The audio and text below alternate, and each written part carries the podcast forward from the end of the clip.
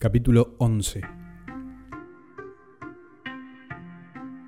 Estaba chupando el décimo mate mientras Mingo usaba la letrina que había armado al fondo del baldío entre dos árboles.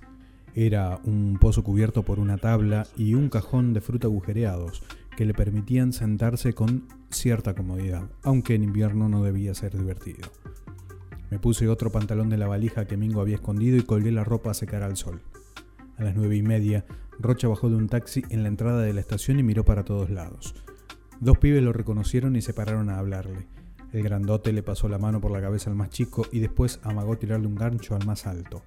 Me puse los zapatos que no se habían secado del todo, me metí el saco que había dejado colgado en una rama y crucé la calle. ¿Dónde estaba? me preguntó. Enfrente, en casa de mi amigo. Miró, pero como no vio más que el baldío creyó que era un chiste. Mingo, le dije. ¿Quién es Mingo? el que estaba hoy conmigo, frunció la nariz. Estaba más cansado que yo y eso era decir demasiado. ¿Qué hace con un ciruja? ¿Sabe el papelón que me hizo pasar?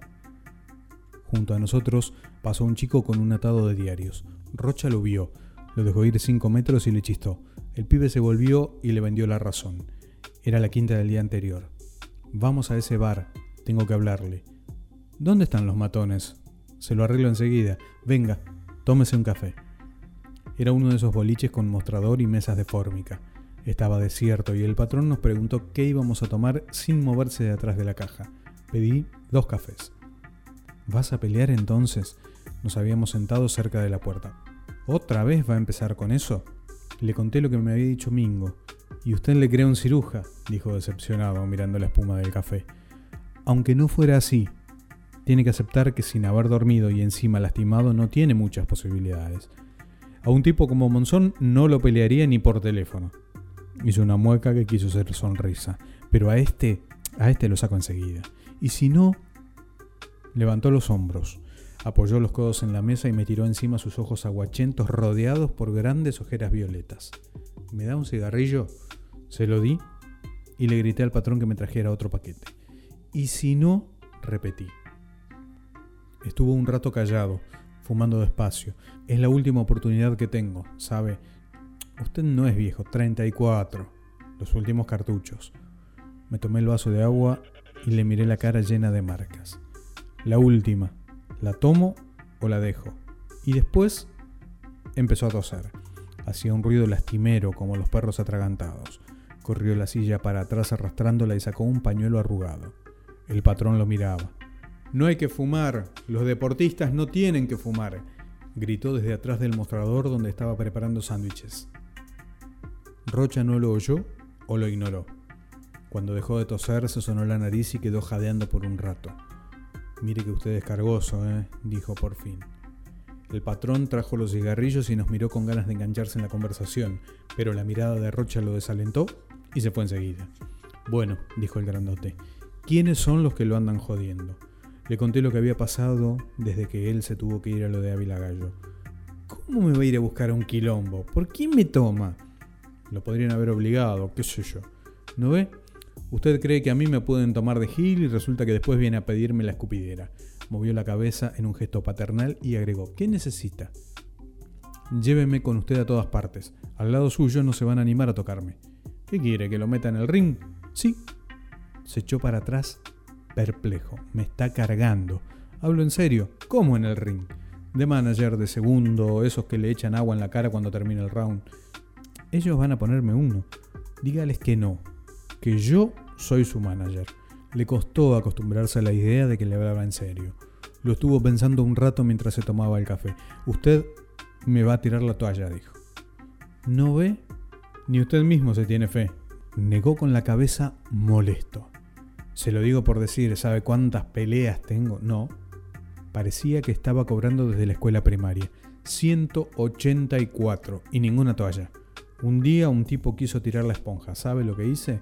Yo estaba verdaderamente interesado. Lo tiré abajo. Con balde, esponja y todo. Me descalificaron por inconducta, pero a mí nadie me dice lo que tengo que hacer. ¿Tampoco Marta? Me sostuvo la mirada hasta que tuve que encender un cigarrillo. Perdóneme, dije por fin. No quise meterme en lo que no me importa. ¿No le importa? Me resopló el humo en la cara. Si hasta viene a ver lo que hacemos en la cama. No lo hicimos adrede. ¿Cómo iba a pensar que... Porque los únicos que se levantan minas son los artistas, ¿no? Yo no dije eso. Pero la flaca estaba regalada. Enrojeció. Tiró el pucho y empezó a levantarse. Repita eso. Corrí la silla para atrás. Tranquilo.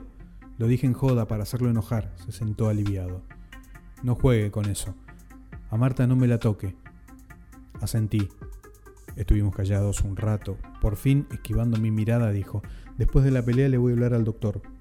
No quiero ponerme nervioso antes. ¿Va a formalizar? Sentí un extraño placer en ponerlo incómodo. Y la piba me gusta. Y yo soy el primer tipo que ella...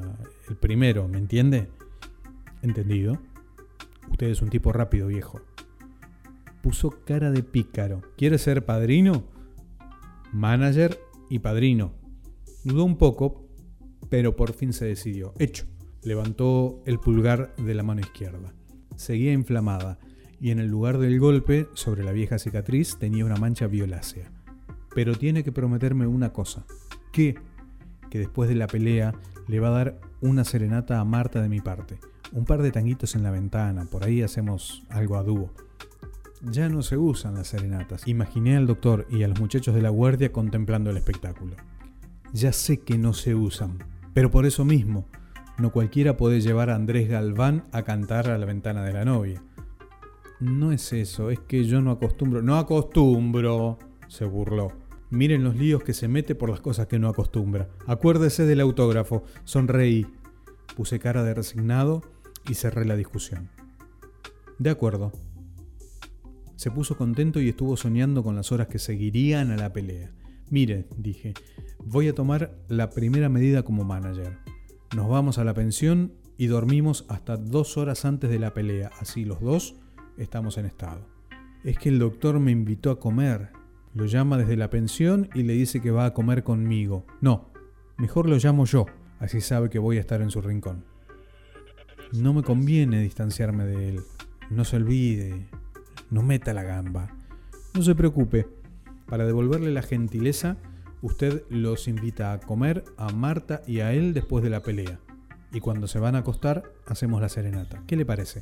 Esa idea está bárbara. Estaba cansado, como un gallo de riña, y yo le proporcionaba una buena excusa para meterse en la cama. Si lo hubiera encontrado antes, por ahí ya era campeón. Sonreía con toda la dentadura. Vamos, se paró. Yo pago, en taxi, ¿eh? La vieja de la pensión nos dio la misma pieza. Le pedí el teléfono, busqué el número de Ávila Gallo en la guía y rogué para que su aparato funcionara. Lo que le dije no le gustó nada y me lo hizo saber.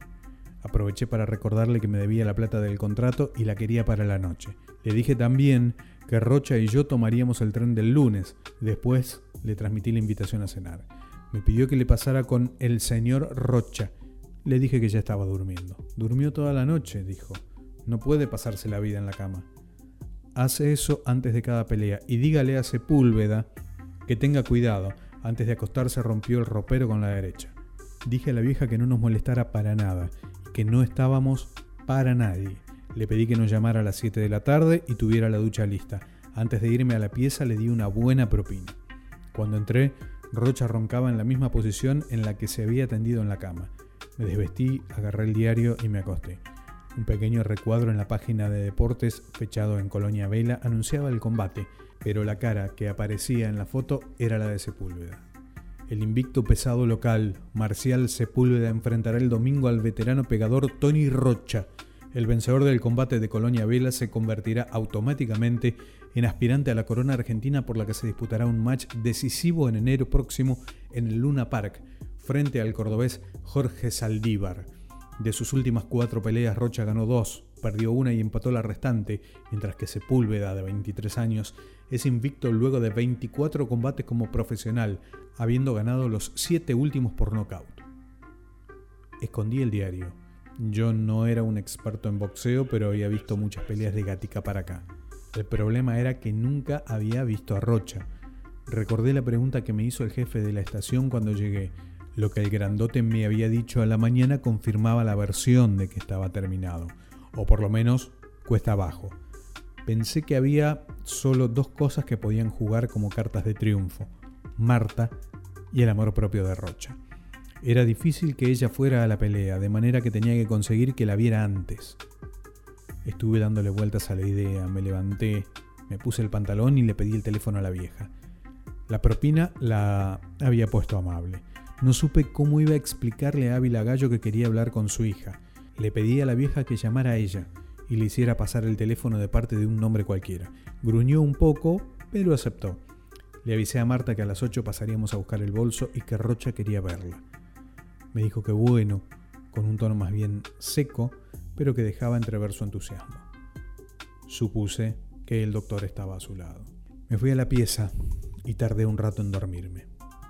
Estuve pensando si esa mano que colgaba de la cama vecina sería capaz de golpear contra algo más sólido que una almohada.